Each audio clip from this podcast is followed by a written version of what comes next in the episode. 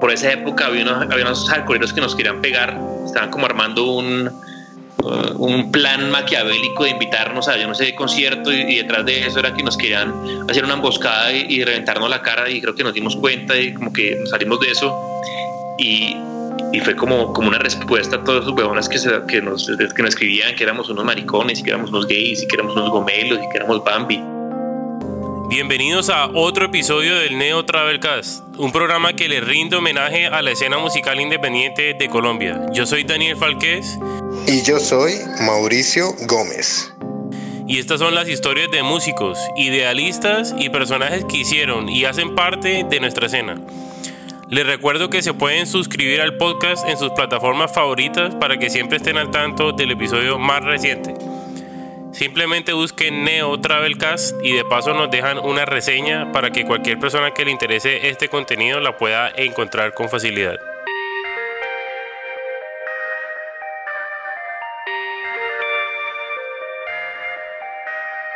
Esta noche estamos con una de las bandas que más lleva tiempo en tocando en Colombia. Mm, no sé si se definan 100% neopunk, pero sí por lo menos han, han, hecho parte de la escena y han, y han eh, compartido y han, y han crecido y evolucionado junto a, junto a todo. Curiosamente, los, sus tres integrantes actuales, todos vienen de otras bandas, bueno, excepto Lucas, pero todos vienen de otras bandas que siempre, que, que también estuvieron desde los inicios y con los cuales pues hubo muchos conciertos, muchas muchas aventuras, muchos, muchos remates, etcétera. Entonces, eh, vamos a hablar de Independiente 81 y me gustaría primero que se presenten y digan qué, toca cada uno. Bueno, empiezo yo, Carlos Badamón. Eh, yo soy el baterista de Independiente 81. Eh, toco con la banda desde allá hace más de, de 10 años. Eh, comencé a tocar la batería con una banda de ska punk llamada Hábito Autista, más o menos en 1995 era, era esto. Luego esto, los Jackson, una banda ya, ya conocida por ustedes, parte de esa escena de, de a finales de los 90, del 2000, muy, muy esto apreciada por todos los que hicimos parte de ella. Luego toqué con Primeros Entre Iguales, una banda de hardcore, para eh, pasar ya a tocar con Independiente 81, que ya esto, pues ya soy un, ya podría decir cierto Lucas, que ya soy parte de la banda, o, o, puede haber un baterista por ahí en la... No, ahí estás, titular. Ah, bueno. Inamovible. bueno, listo, eso soy yo entonces. Bueno, buenas, buenas noches, yo me llamo Carlos Andrés Urrego, soy el bajista de Independiente 81. Estoy metido en este cuento ya hace un buen tiempo. Toqué en una banda que se llamó Fórmula 4, por allá más o menos en el año 94, 93, no estoy seguro de la fecha, pero fue para, para principios y mediados de los años 90. Y después toqué en una banda de reggae que se llamó Mr. Gómez en Bombay. Y ahora estoy tocando con Independiente 81. Bueno, para, para, para claridad, para que no nos confundamos, eh, a, nuestro amigo Carlos le dicen Charlie. Entonces, para, para saber, bajista Charlie, baterista Carlos, para no confundirnos con los nombres. Y mira, mi nombre es Lucas, yo soy estado todo el tiempo en Independiente, desde que empezamos la banda a finales de los 90. Bueno, Lucas, cuéntame cómo empieza la banda. Pues la banda empieza como yo creo que la mayoría de las bandas que, que en ese entonces amigos de, de, de, la juventud, de, la casi que incluso de la niñez, en, en, el colegio, bachillerato, empezamos, pasamos por diferentes em, tendencias, nos gustaba el metal, pues nos gustaba la música de los noventas y finalmente como que encontramos esta, esta música mediados finales de los noventas como que nos, nos tramó, por decirlo de alguna manera, y nos, nos, nos enganchó con toda que empezamos a escuchar esa música, bandas que, que, que, nos, que nos llegaron mucho como pues Transit, NoFX, Bad Religion, Pennywise, después No for Name, MXPX, Blink 182, todas esas bandas que, que, que, que, se empezaban a, a, mostrar en esas finales de los noventas y nosotros pues quedamos muy encantados y, teníamos ese gusto por la música. Eh, éramos, estábamos ya en décimo y en once, no, la banda empezó más ya cuando estábamos en once, el último año del colegio y empezamos a tocar Freddy Cárdenas, que era baterista, Daniel Clavijo, eh, en ese momento tocó el bajo y yo la guitarra y la voz. Y realmente fue como por descarte porque pues el único que tenía clara la su rol era el baterista, pues que él siempre le ha gustado la batería y tocaba desde hace unos años y ya la, dominaba bien, dominado, la, dominaba bien. Em, y Daniel y yo tocábamos la guitarra los dos, pero necesitábamos un bajista y no lo teníamos, entonces Clavijo se sacrificó ahí, empezó a tocar el bajo y pues yo seguí, seguí con la guitarra y, y, como yo era la única persona que medio afinaba porque realmente eso fue por descarte, pues terminé cantando yo, porque Daniel pues no, no afinaba media y, y Freddy de lateral le quedaba complicado. Entonces terminé cantando yo por descarte y así empezamos independiente cuando estábamos en 11. Eso ya era finales del 98, comienzos del 99. Así empezó.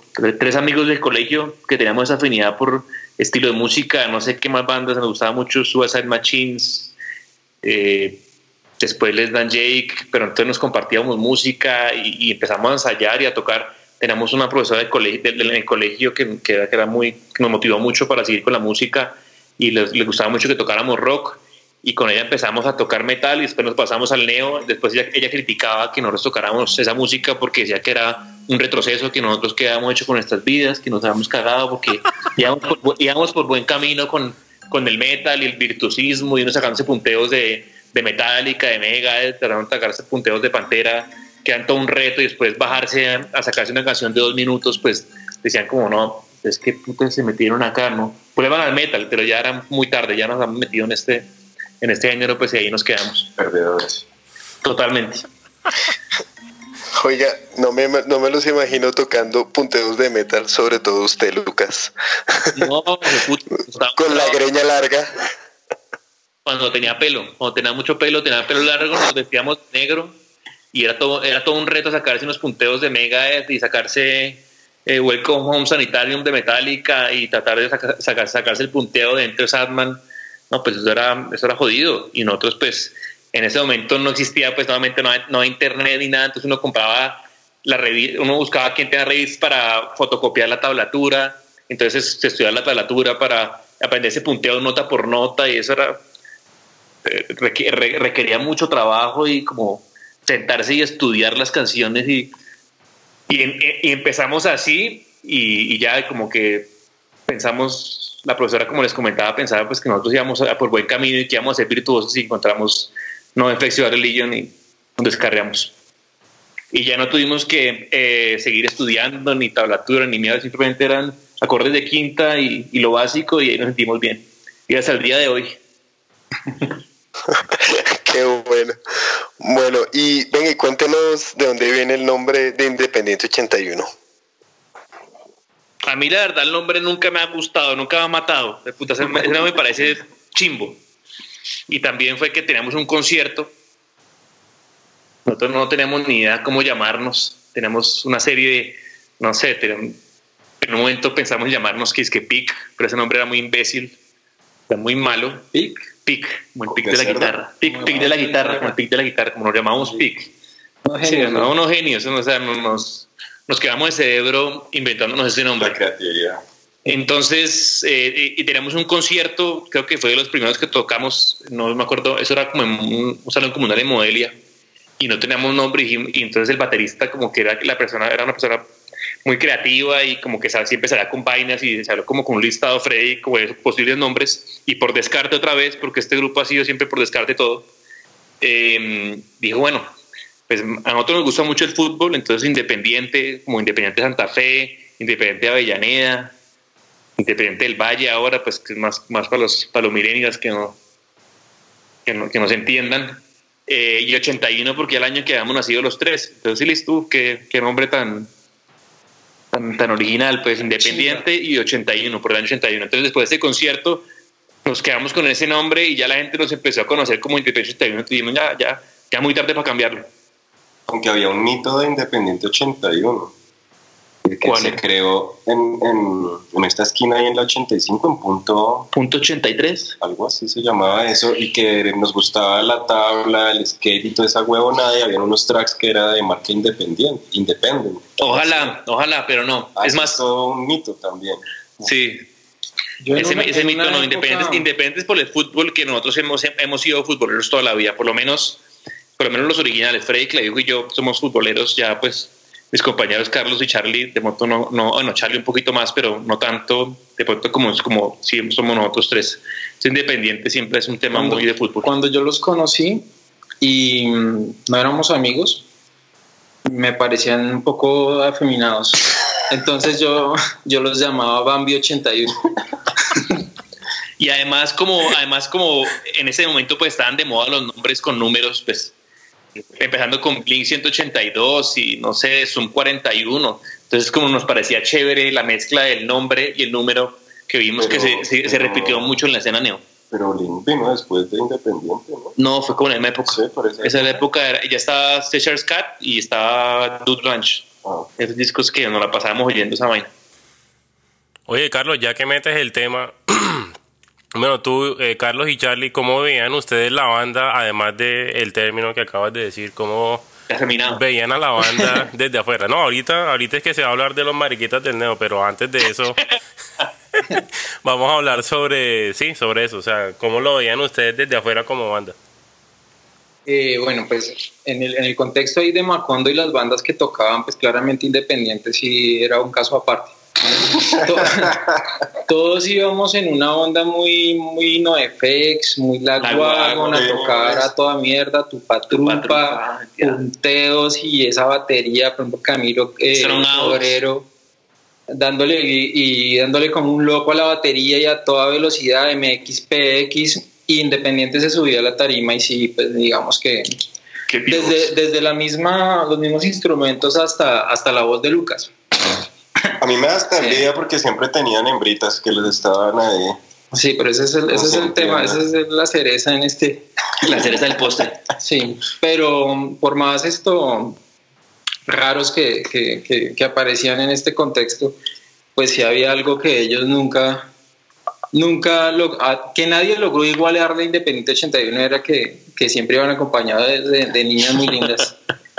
Sí, porque eh, yo creo que yo estoy en Independiente es por eso. Pero cuando llegó Carlos ya no había ninguna niña por ahí. No, ya. Ya todas se han, ya todas se han madurado. Pero sí, sí, esto, Independiente era chévere en ese sentido, pues tenían esto, un grupo social eh, con, con, niñas primero que todo, importante eso. No solamente se dedicaban a, a tomar allá afuera, sino que hacían muchas fiestas, entonces hacer parte de Independiente pues traía eso, estar esto saliendo de algún de, de, de, tocar para irse a alguna casa de alguien después a una fiesta o algo. Bueno, Charlie, ¿y usted qué? Cuente, ¿cómo los veía desde Fórmula 4 y siendo un veterano del, del punk melódico en la ciudad? No, pues también los veíamos un poquito más, más chiquitos y también los veíamos como un poquito con letras un poco más amigables, más amistosas, más de, más de parranda, más, más de mujeres. Nosotros nunca tuvimos amigas, nosotros fuimos un grupo de, de, de barrio. O sea, lo que fue con Diego Gómez, con Juan David Obando, después fue baterista independiente, y con Jorge Montoya, que fue el bajista de Fórmula 4, que pues eh, aprovecho para saludarlos, pues si en algún momento de la vida están escuchando esto y pues fueron amigos de barrio prácticamente.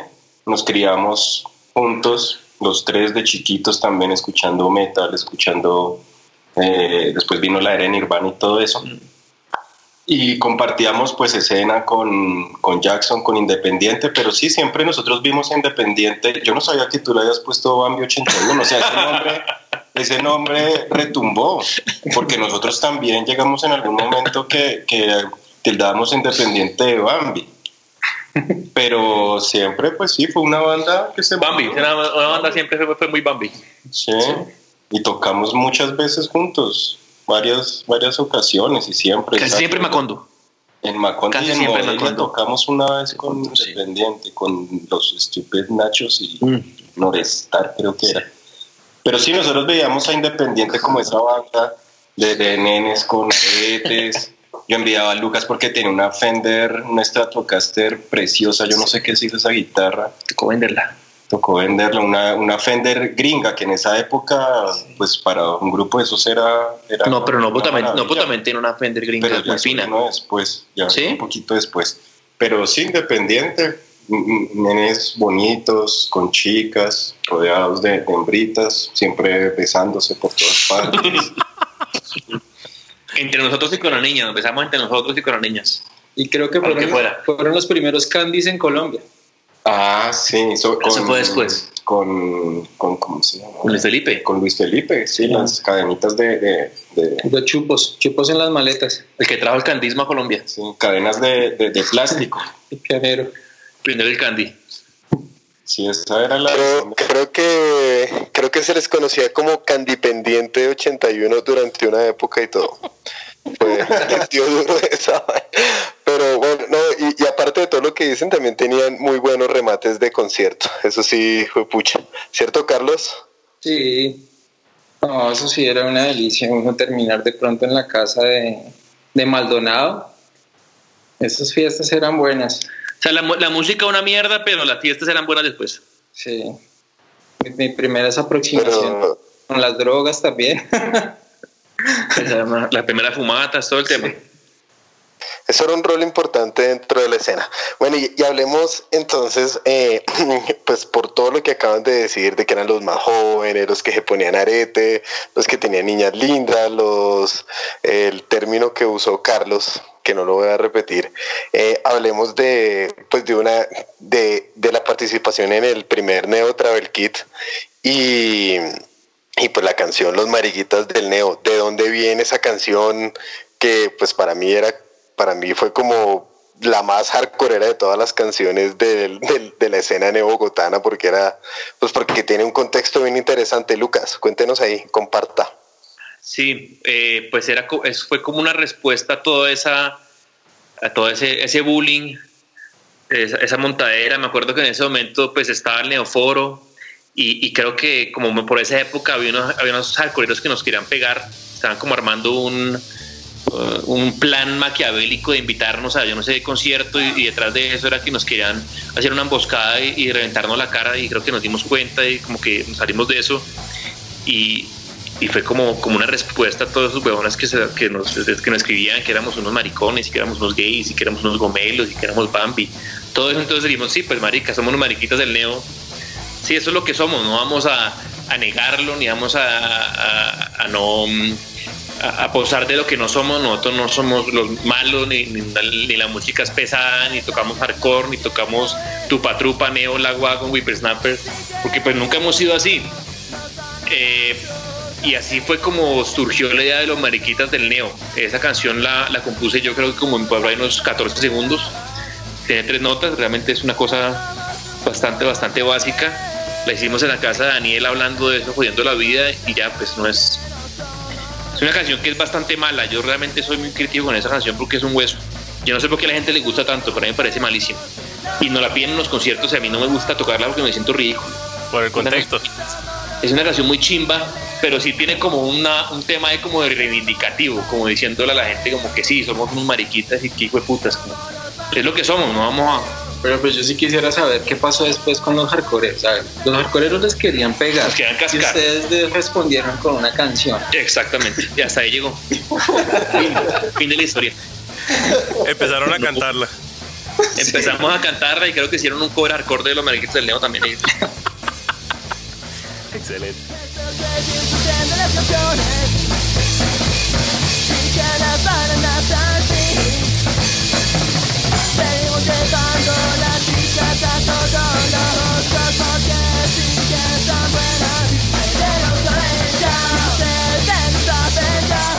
No, eso, hasta ahí llegó. Yo no sé qué pasó después, pero pues ahí ya dejaron de joder, pero sí, sí, se- sí, sí había, se han puesto pesados. Yo me acuerdo en una época realmente es que había un grupo de que nos querían romper la cara porque decían que nosotros éramos unos vendidos de mierda y que nos habíamos tirado todo, básicamente.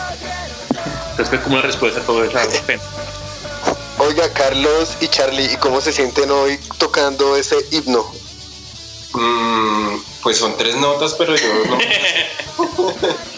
no, nosotros no hemos tocado nunca por ahí de esparche, pero esparche, esparche, pero realmente no, nunca la hemos llevado de nuevo al escenario ni a materializarla de nuevo.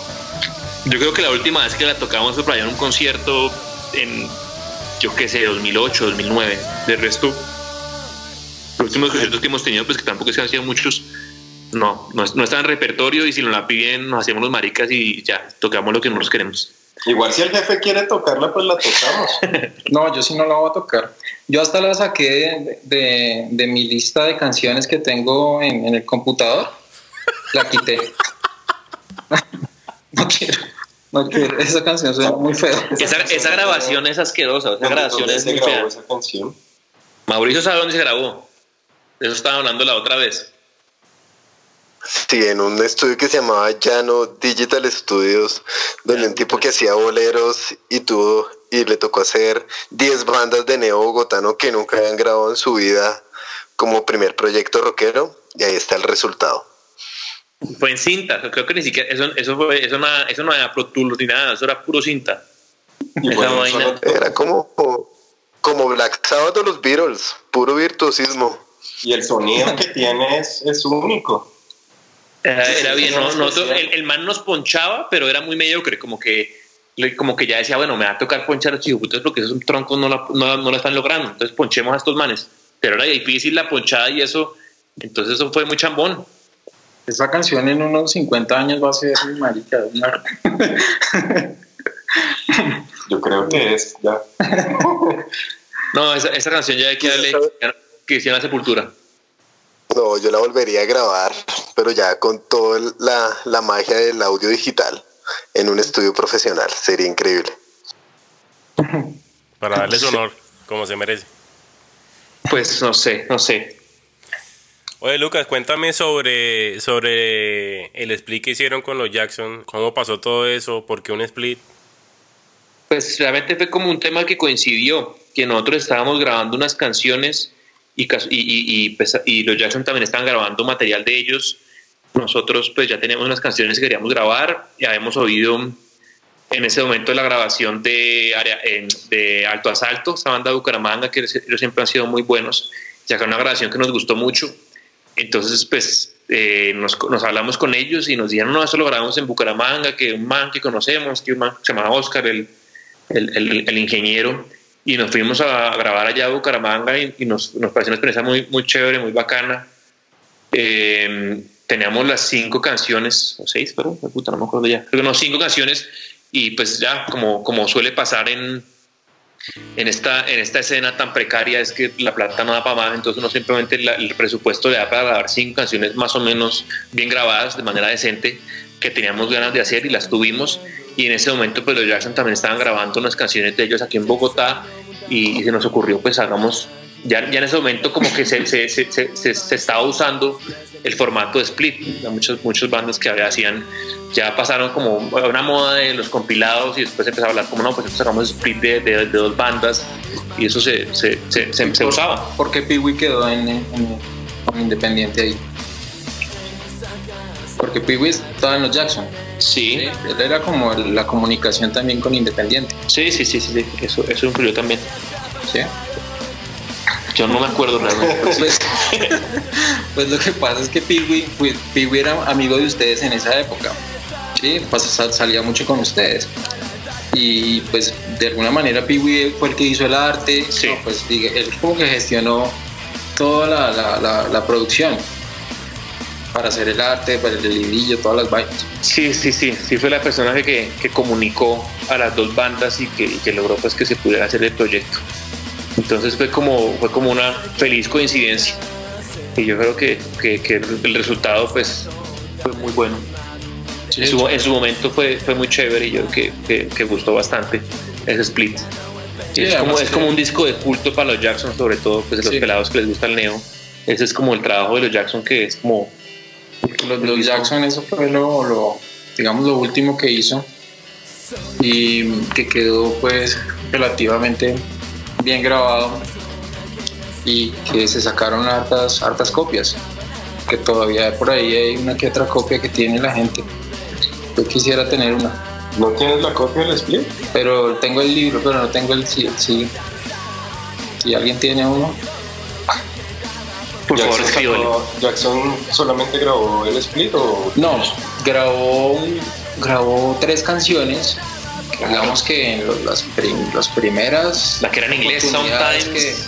que, que tocamos con, con- con las otras bandas y, llegamos un día a un concierto con un cassette con tres canciones, con las nenas, Sometimes y, y el pelmazo creo, que las nenas y el pelmazo se grabaron en.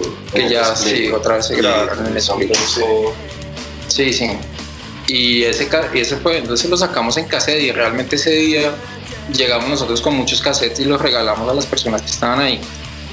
Eso era artesanía musical realmente, porque era coger un cassette de alguna enciclopedia, que en esa época las enciclopedias a veces traían cassettes, y era sacar, eh, grabar sobre, la, sobre el audio de la enciclopedia, grabar las tres canciones, desarmar el cassette, cortar la cinta para que quedara a, a la medida, en el tiempo. Y le hicieron carátula y todo. Sí, fotocopias. En unas fotocopias y sí, lo llevamos ese día. Recuerdo que yo le di uno a Mauro, a Mau PM. ¿Todavía lo tiene, Mauro? No, todo eso murió.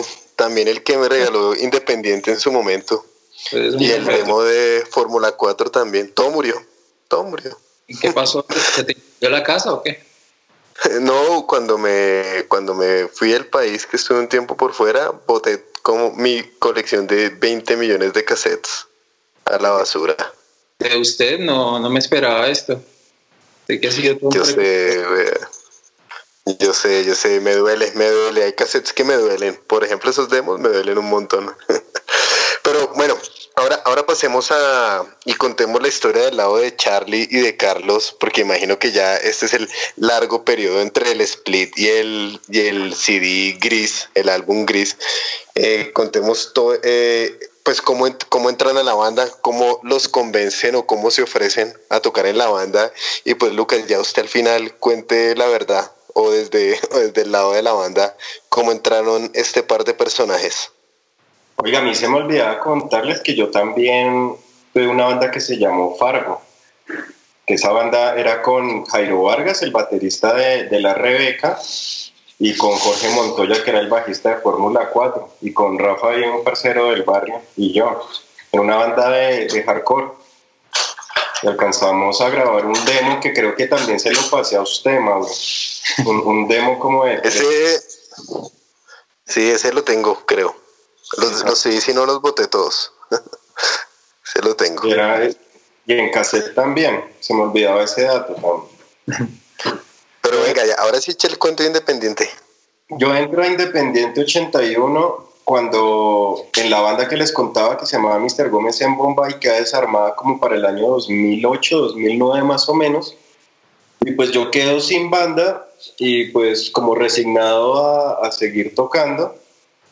Y Juan David, el- alias El Preso, que tocaba en Independiente 81 de baterista y de baterista de Fórmula 4, siempre me ha hablado con el hombre, siempre hemos tenido muy buen contacto.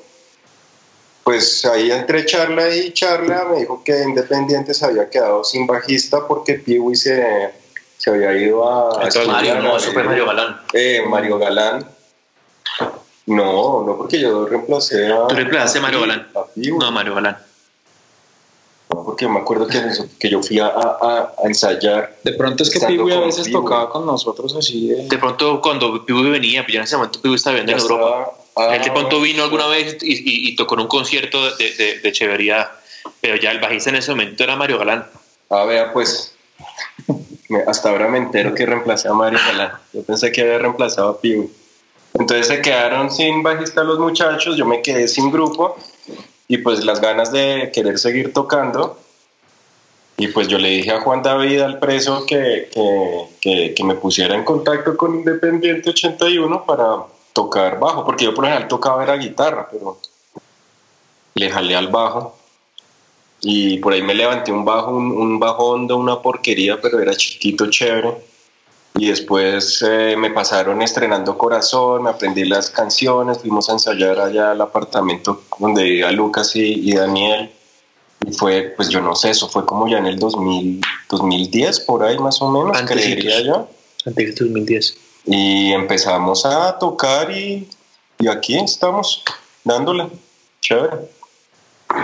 Bueno, y conmigo eh, se fue el preso, se fue a vivir a Estados Unidos.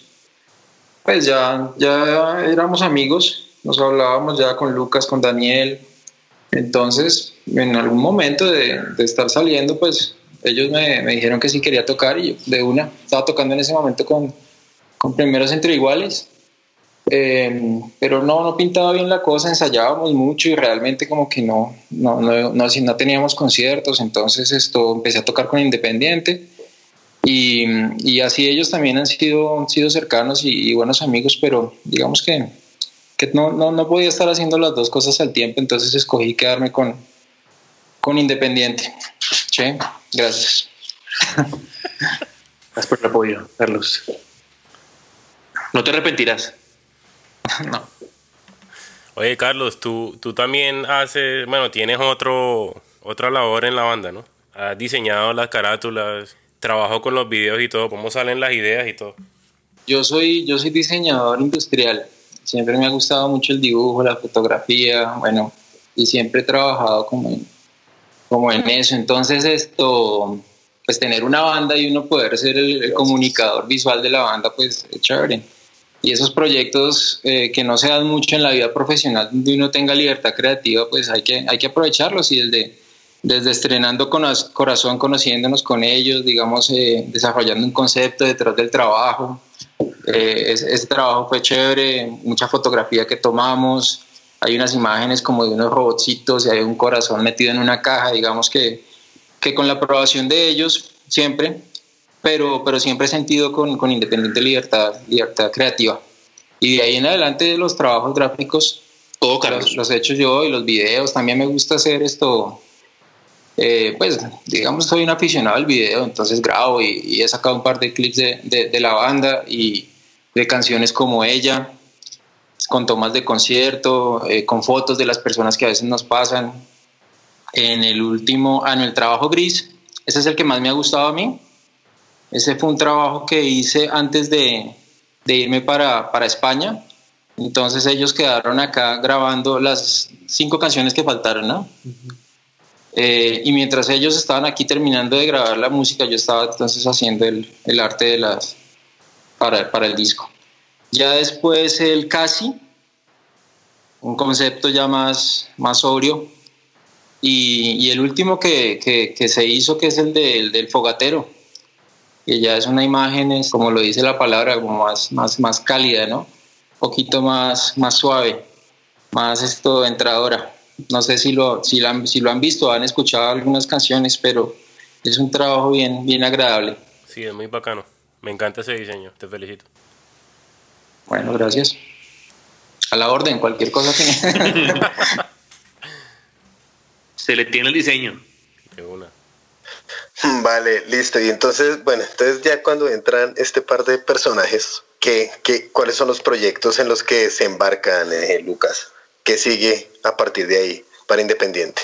No, seguir, seguir en lo mismo y, y, tratar de mantener un poco pues, las, ganas de seguir tocando y grabando, así no tengamos tantos conciertos, pero como mantener la, eh, la, la, creatividad y sacar material nuevo. Entonces, pues, por eso, pues, Charlie pues, estuvo desde Gris, eh, eh, Carlos desde Estrenando Corazón, y después estuvimos grabando los, ya, los tres, ya, ya en este momento que no estaba Daniel, los tres grabamos casi y ya este último trabajo que es como una, un, compilado acústico que es el fogatero. Pero mantener como siempre esa eh, no sé esa, esa, curiosidad esas ganas como de grabar así pues a pesar de las dificultades y problemas de tiempos y agendas y eso como seguir manteniéndonos de alguna manera activos en la en la creación de, de nuevo material. Entonces pues ellos han estado apoyando esos procesos y esos proyectos han estado acompañando y pues ha salido muy bien todo afortunadamente pues porque ellos han estado metiéndole metiéndole vale, entonces eh, hablemos de de Gris de, de Gris como como el, pues como ya un álbum con con con los integrantes actuales pues sin Daniel no sí. pero qué es ese álbum que quisieron expresar eh, cómo fue el proceso de que sí que de que hablan las canciones y que y qué consiguieron con ese con ese disco. Aunque Daniel, Daniel él grabó Gris. Gracias, sí, Daniel, está, Él participa en él participó. Sí, por eso, o sea, los integrantes actuales más Daniel para Gris.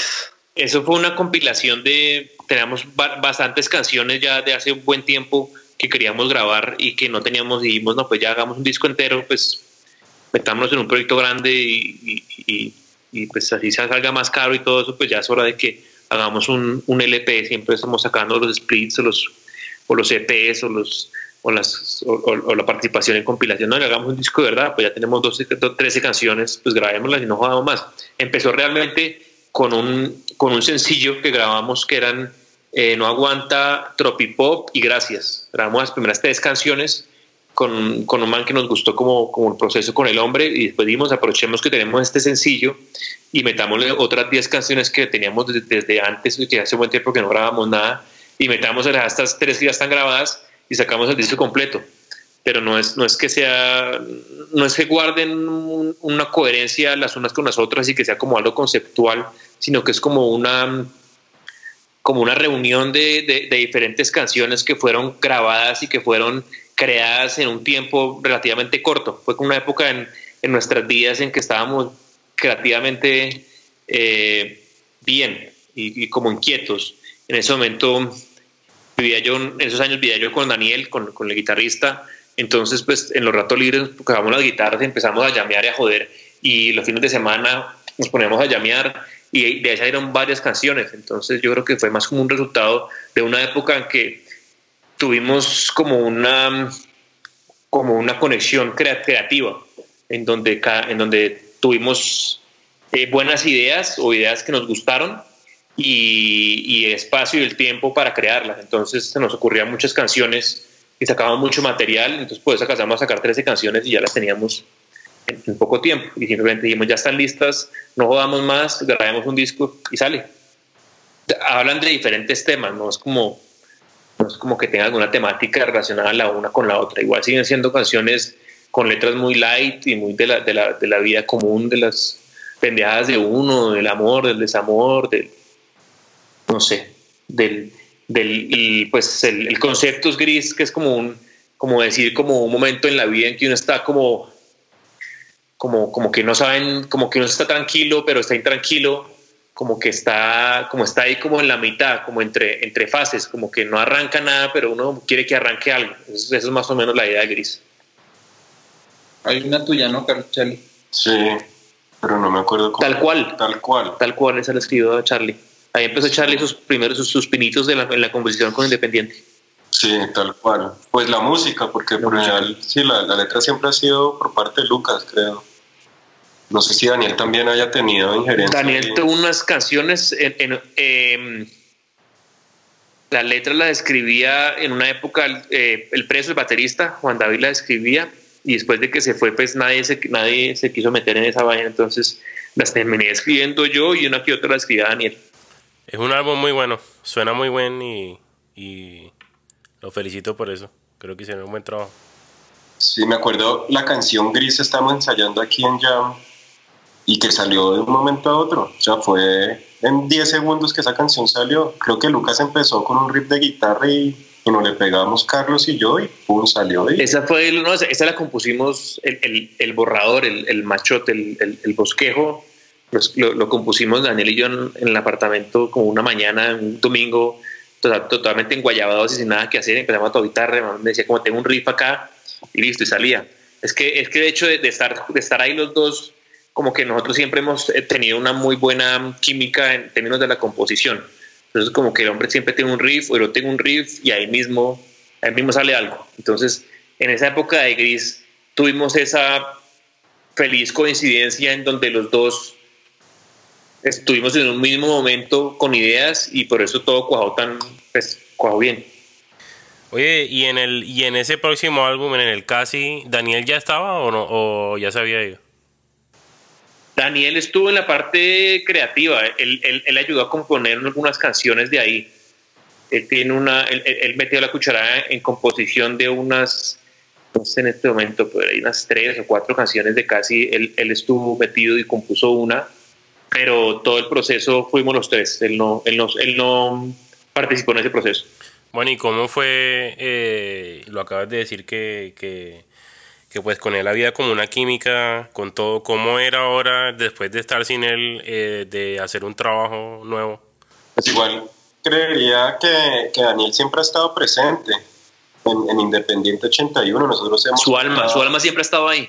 Sí, siempre hemos contado como con, con la opinión del hombre ahí en el, en el grupo de, de Independiente que tenemos en WhatsApp, él está ahí metido.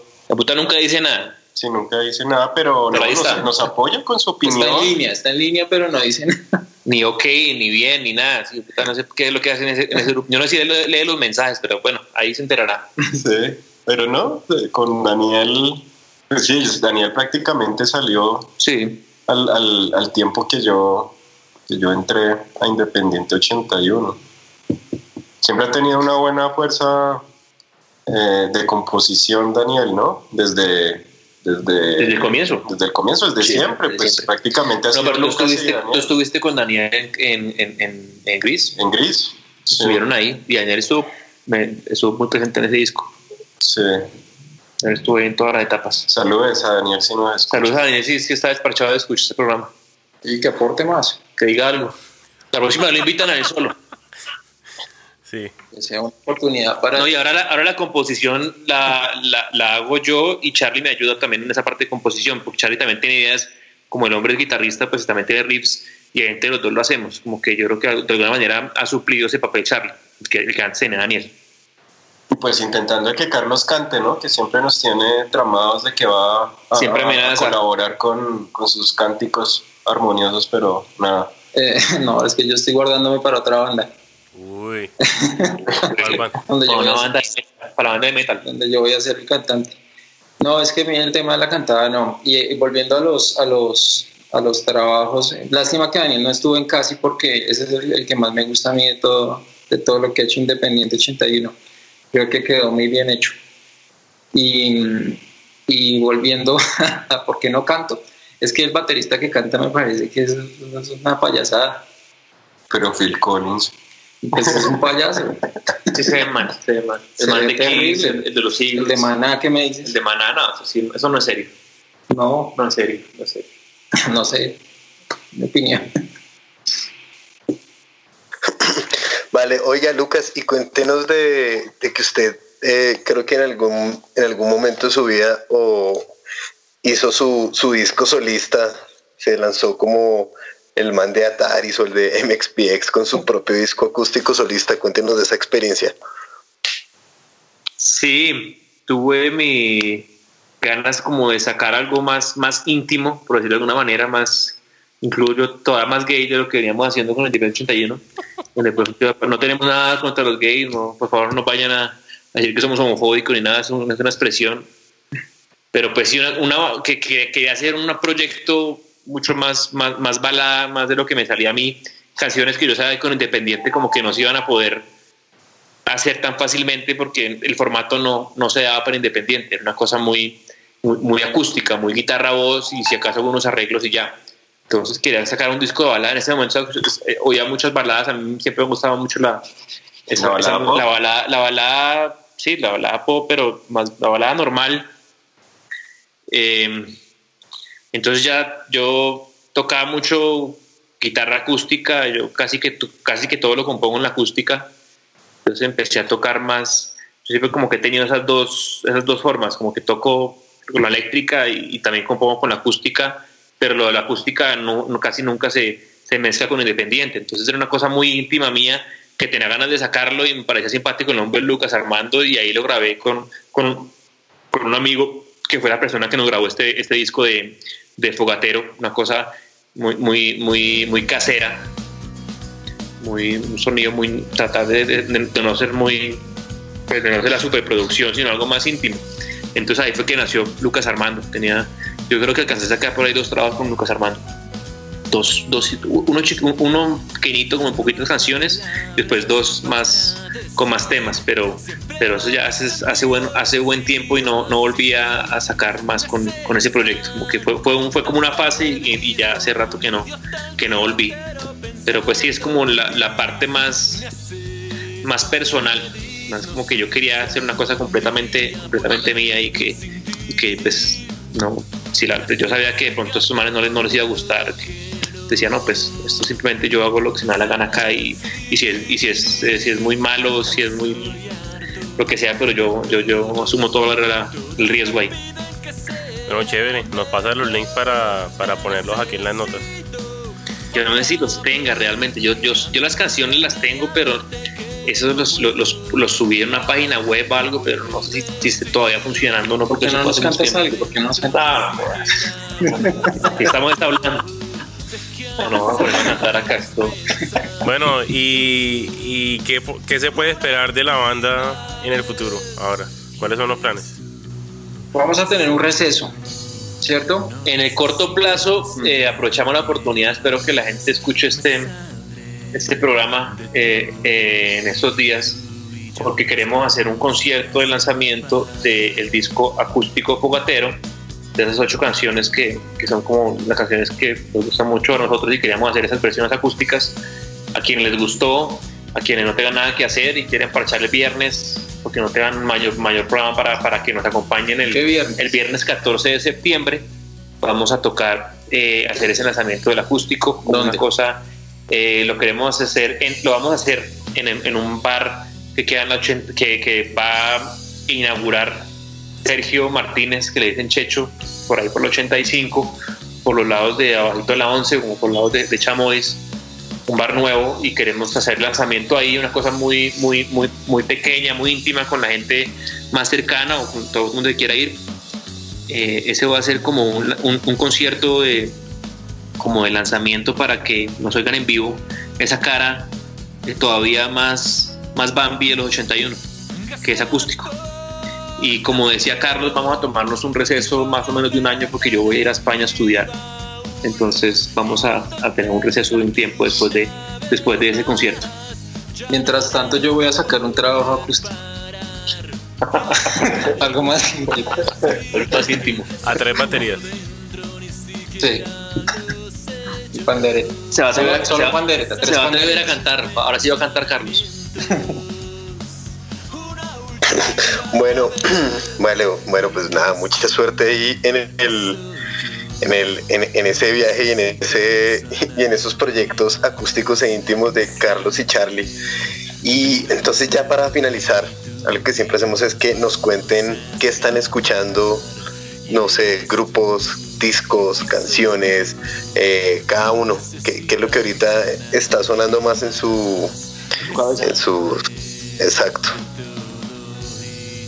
Como les había dicho en la, oportunidad pasada, yo estoy con Pennywise en este momento.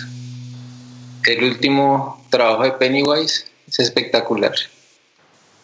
Eh, aparte de, Pennywise, mmm, eh, un poco de, ¿cómo es que se llama? Teenage Battle Rocket. Me gusta mucho. Eh, Hot Water Music. Y ya, con eso es suficiente. Unas bandotas todas. Siempre en mi listado de música siempre ha estado lo mismo desde que, desde que empecé prácticamente a escuchar música.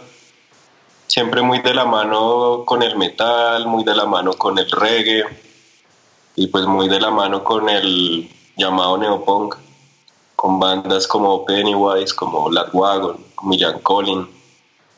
Eh, realmente música actual no he descubierto tampoco, pues he escudriñado mucho en eso.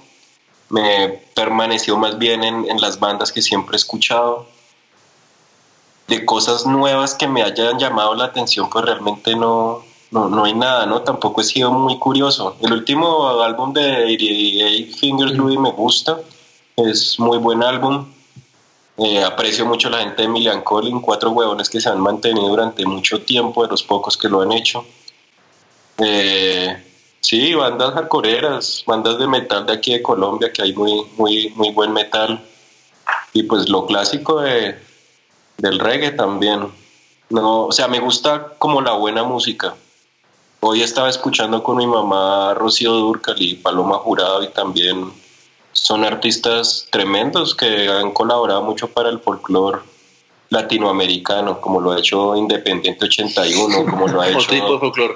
como lo ha hecho la PM, como lo ha hecho los Jackson, que han colaborado para, para el enriquecimiento o empobrecimiento de la música a nivel colombiano y pues de Latinoamérica. Me gusta la buena música, pues lo que yo considero buena música para mí es lo que, lo que yo escucho, sea, sea lo que sea, la verdad. No, no, no, no me encasillo en el asunto. Yo también escucho mucho neo. Yo soy muy de, muy clásico de las bandas que de toda la vida eh, y en general rock de, de- de- el rock en general me gusta me gusta bastante y, y bandas nuevas así que yo diga que, que o sea, yo creo que lo más nuevo es Rise Against que yo creo que ya no está nuevo pero que la banda sí. que yo diga es viejísimo pero para mí lo descubrí hace un año dos años y me pareció una banda muy interesante con cosas muy bacanas eh, y los clásicos de siempre. Y pues nosotros hemos sido muy, de los últimos años de Alkaline Trio, somos muy, muy fanáticos de ellos. Eh, y los clásicos que, que uno siempre vuelve a ellos, Bad Religion, Bad Religion. lo que hacen siempre es muy bueno. Pennywise con su último disco que está muy bueno también. No FX hasta el último que alcancé a escuchar, aunque no sé, que han vuelto a sacar, también, también no vuelve a ellos. Eh, los clásicos de Rancid. eh, sé, no sé. Esa es como, como la por, por donde me he movido yo, muy, muy por el lado del, del rock, Sí, Les ¿no? Dan Jake. Eh, ya, ya de pronto ya no digo esas bandas tan poperas que eran como tan adolescentes de esa época como MXPX, me parecía como medio huevón. Eh, Blink tampoco, pues, por los clásicos y eso tampoco ya me llama tanto la atención porque ya los, los siento como muy teenager, muy, muy adolescente. Pero por ejemplo, me gusta Paramore, que es súper adolescente, pero me parece que es una banda muy chévere. Jimmy Eat World es una banda que, que uno siempre va y vuelve porque son, manes son muy buenos también. Básicamente sería eso. Body Jar también para mí está en el top. No sé si hayan sacado nuevo, nuevo álbum. No sé si siquiera sigan tocando esos manes. No sé, la verdad. Sí, por ahí andan tocando. Volvieron el año pasado, creo. ¿Sí? Sí. Sí, pero para mí esos manes son... Face to Face es un, es un referente también que estuvieron hace relativamente poco acá. Este concierto la pasamos muy, muy, bacano. Está muy contento con esa gente tocando. El bajista me parece fenomenal, tipo encantador, una energía, una chimba. Esas bandas como Social Distortion, por ejemplo, también que mantienen, esos, esos grupos que mantienen, son muy, muy fieles a, a su estilo, muy fieles a lo que ellos son y lo que y, y, y han mejorado el estilo, pero siempre siendo muy auténticos, muy sin importar pues las modas y las vainas, siempre tocando lo que ellos quieren tocar, lo que realmente les nace. Y yo creo que Independiente ha tratado de hacer eso, a pesar de que ha cambiado un poco la, la, composición, pero siempre se ha mantenido como muy fiel a su pop punk, al, estilo popero. Entonces siempre como que yo he admirado a sus bandas que mantienen el estilo y que la gente dice, ah, esos manes siempre suenan igual, la misma maricada. A mí me parece chévere que los manes lo sigan haciendo, que cada vez lo hagan mejor, pero que sean, que digan, esto es lo nuestro, nosotros vamos a perfeccionarnos en ese estilo. Y esas bandas como que siempre van a estar ahí como ten- teniendo como esa, como que se, se caen en el corazón de la gente, porque son fieles a lo que son y ya. Ahora sí, para cerrar, eh, no sé, pues a todas esas bandas, muchos ustedes que son eh, veteranos de tantas bandas, de tantos conciertos, de tantos años, ¿qué, qué, qué consejo o qué les gustaría, o sea, si decirles a, a ustedes mismos hace 15, 20 años, cuando estaban empezando, qué les gustaría haber, sabi- eh, haber sabido, haber entendido? ¿O qué, ¿O qué mensaje le darían a adolescentes como ustedes en su momento juntándose para tocar y armar una banda? Y esta pregunta sí toca pensarla, toca pensarla bien. que se la que, que se la tomen chévere con calma que no van a vivir de eso que bájense de esa de esa nube desde un principio porque es muy jodido eso no, eso no pasa realmente son y no se no se maten la cabeza por eso simplemente toquen porque les guste tocar y pasen a bueno y traten de de, de que cuando suban al escenario de estar de, estar lo mejor posible pues no yo creo que uno de los errores nuestros y yo creo que eso le pasa a muchas bandas en un principio es que siempre tocábamos o borracho o trabados o, la- o las dos entonces nos la pasábamos cagándolo en los conciertos, nos divertíamos, pero puede ser una recocha. Entonces, como que tratar de que, de que ellos se diviertan medio estando en la jugada, porque no hay nada más bacano que sonar bien y, y tener un buen, buen show en vivo. Entonces, metan un poquito la ficha de esa vaina. Mm, Bueno, yo sí discrepo un poquito de Lucas en este asunto, porque yo creo que, que sí hay, es duro, es, es complicado el asunto, es, es un hobby pues costoso, no cualquiera lo puede hacer. O sea, comprarse una guitarra por más barata que sea, pues vale billete, el amplificador, que las cuerdas, que el ensayadero y todo eso. Pero yo creo que sí hay que tener pues mentalidad de, de, que las cosas se pueden hacer y tal vez pues no vivir como reyes ni nada de eso, pero, pero sí yo creo que si uno tiene, tiene la fortaleza y tiene las, las huevas para hacerlo y, y, y se está enfocado con lo que se quiere hacer, pues yo creo que se logra.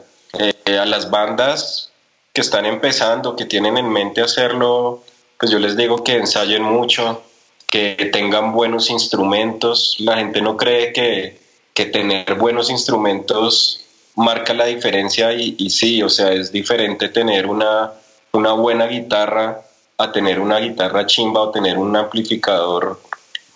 Es, es diferente, créanme eso. Yo a mucha gente se lo he dicho, es, es esencial tener buenos instrumentos y, y saberlos tener, tener eh, tenerlos bien calibraditos y tener la, la, la confianza de, de, de, hacer las cosas, de, de, salir pues adelante no, se, con se, eso. Seguirle dando, o sea, eso, eso, no quiere decir que uno no vaya a tocar, nosotros seguimos tocando, Independiente sigue tocando.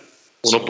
puede, uno puede seguirlo haciendo, pero lo que yo digo es como, vamos a tener, vivir del rock, Sí, es, es, es, es, algo complicado, pero pues se, ha, se, han visto casos, ¿no? O sea, digamos en, en, Colombia, pues como que el único caso es Don Teto, creo, de, de, de esa música, creo yo. Que han, no sé los manes en este momento en qué andan, pero pues a los les ha ido bien, han salido de gira y por ahí tienen su patrocinio de Gibson, si no estoy mal. Pero sí, a, los, a la gente que Oiga. está tocando eso, háganle, háganle. Yo voy a discrepar de los dos. Bueno, háganle. no, eh, aparte, yo me imagino que cada vez que ustedes hablan con una banda, siempre todos dicen lo mismo en esta pregunta. Sí, que es muy difícil, que hay que ser disciplinados, toda la vaina. Pero más importante, yo creo que es escoger con quién va uno a tocar. Porque nosotros llevamos muchos, muchos años y, y, pues lo que nos ha quedado al final es eso. Pues, bueno, yo creo que ni siquiera escoger buenas relaciones, como bueno, oiga, hemos pasado un harto tiempo juntos, ha sido chévere, hemos hecho cosas, conocido vainas, sí, sí, no es plata, realmente, y creo que la pretensión nunca fue tener plata, pero por lo menos aquí estábamos después de, de tantos años y nos encontrábamos, tocábamos y, y, la pasamos rico. Creo que si alguien va a armar banda en este momento, y, hace, y yo veo que a veces ponen convocatorias es que necesitamos un mm. guitarrista, yo no sé qué, no, eso creo que eso no funciona así, eso hay que darle la oportunidad, es como al amigo o algo. A la calle. Y ahí se van puliendo. ¿eh? Porque que vayan a ser famosos, pues es, es, es poco probable. ¿eh? Pero que pasen un, buen rato, eso es, es, más fácil, creo que es más enriquecedor eso. Sí. Sí, además que digamos yo las cosas que agradezco en la vida es aprender, haber aprendido a medio tocar ahí una, una guitarra. Y, y, sí, quedé con gente chévere. O sea, en, en, la calle conocí a estos manes y yo no tenía ni puta idea de tocar una guitarra. Creo que ni sabía cuántas cuerdas tenía una guitarra, pero, ay, toquemos música. Bueno, ¿yo qué toco? No sé, pues yo puedo tocar la guitarra. Listo, vamos, hagámosle. Y empezó todo así. O sea, fue un, lazo más de, de, amistad, de, de, intimidad entre, entre unos manes ahí que se conocieron en, en, por lo menos en mi caso, en un barrio, ahí en, en, la cuadra, con, con la tabla, con, con, la música, con, con Nirvana, con la huevonada. Así empezó todo el asunto, sin tanta pretensión, tocar por querer hacerlo y, y, y, pasar un rato agradable y marcar la diferencia con mucha gente que no toca música y tocar música es una chimba. Y pues con, con buena gente es más bacano no, no, no, es que eh, no. Oiga, no, pues. Eh, o, o, están ya.? Oiga, no. convocatoria, digamos, ustedes hicieron convocatoria de con quién tocar. Eso fue, fue también lazos de amistad, weón, de, de joder la vida, de emborracharse. Del conocido, el conocido, el conocido, eso, es- sí, eso, eso, no, eso tiene que haber una química y tiene que, que haber cierta, cierta, cierta confianza y, y- y una amistad y con pinchería americana, si no, pueden ser los músicos más, más buenos y los músicos más, más los ponen a todos a, junta- a juntarse y esa mierda no, es- no, no es un, no es, no es que garantice el éxito, más bien es, Sí. más bien es, es, es, es reunirse con la gente que, con la que uno tiene como esa, esa afinidad y la confianza y, y tocar, y tocar bien. y de, y de lo mismo. ceder, de ceder a muchas cosas, porque digamos, sí, hay muchas, hay cosas que a mí no, que no, que no me gustan, digamos, no sé, de la guitarra o, o, o de la letra, pero ah, hay que, hay que ceder, hay que aprender a, a- tener empatía con el resto de gente. Sí, eso que dice Charlie es verdad, eso es clave. Eso es clave, ser en una banda porque eso, eso es lo que empieza a generar como las fricciones, como que si hay un miembro de la banda que empieza como a tratar de imponer sus cosas y, su- y su- sus composiciones y ahí como que las cosas empiezan a, a- a resquebra- resquebrajarse. Entonces es como ser más abierto y, y dar la oportunidad a- a los otros y cada uno que tratar como de que sea una construcción colectiva hasta donde se puede y, y, y ya uno se da cuenta que medio siguiendo las cosas en- empiezan a quedar mejor a la larga, porque cuando se- son, son creaciones colectivas como que son mucho más, más ricas. Oigan, no, pues darle las gracias porque en serio ha sido una conversación muy chistosa eh, eh, y muy buena, muchos muchos recuerdos. Desearles lo mejor y pues nada, yo eh, a- estaré con ustedes ahí en el, en el lanzamiento, ¿cuándo? 14 de septiembre. Bueno, ahí El estaré 14 también. Viernes 14 de septiembre vamos a hacer concierto acústico, vamos a tocar nosotros y otra banda invitada sorpresa. Uh, listo. no, no, vale, chévere. Estaré para, para que compartamos una pola y acordarnos de, de, to- de todas esas, de, de todas estas épocas. Eh, nada, por mi lado, un abrazo. Dani. Sí, muy, muy agradecido con todos ustedes y, y gracias por, por la historia, por el talento y por todo. Y bueno, eh, aquí están invitados cuando quieran, para lo que quieran.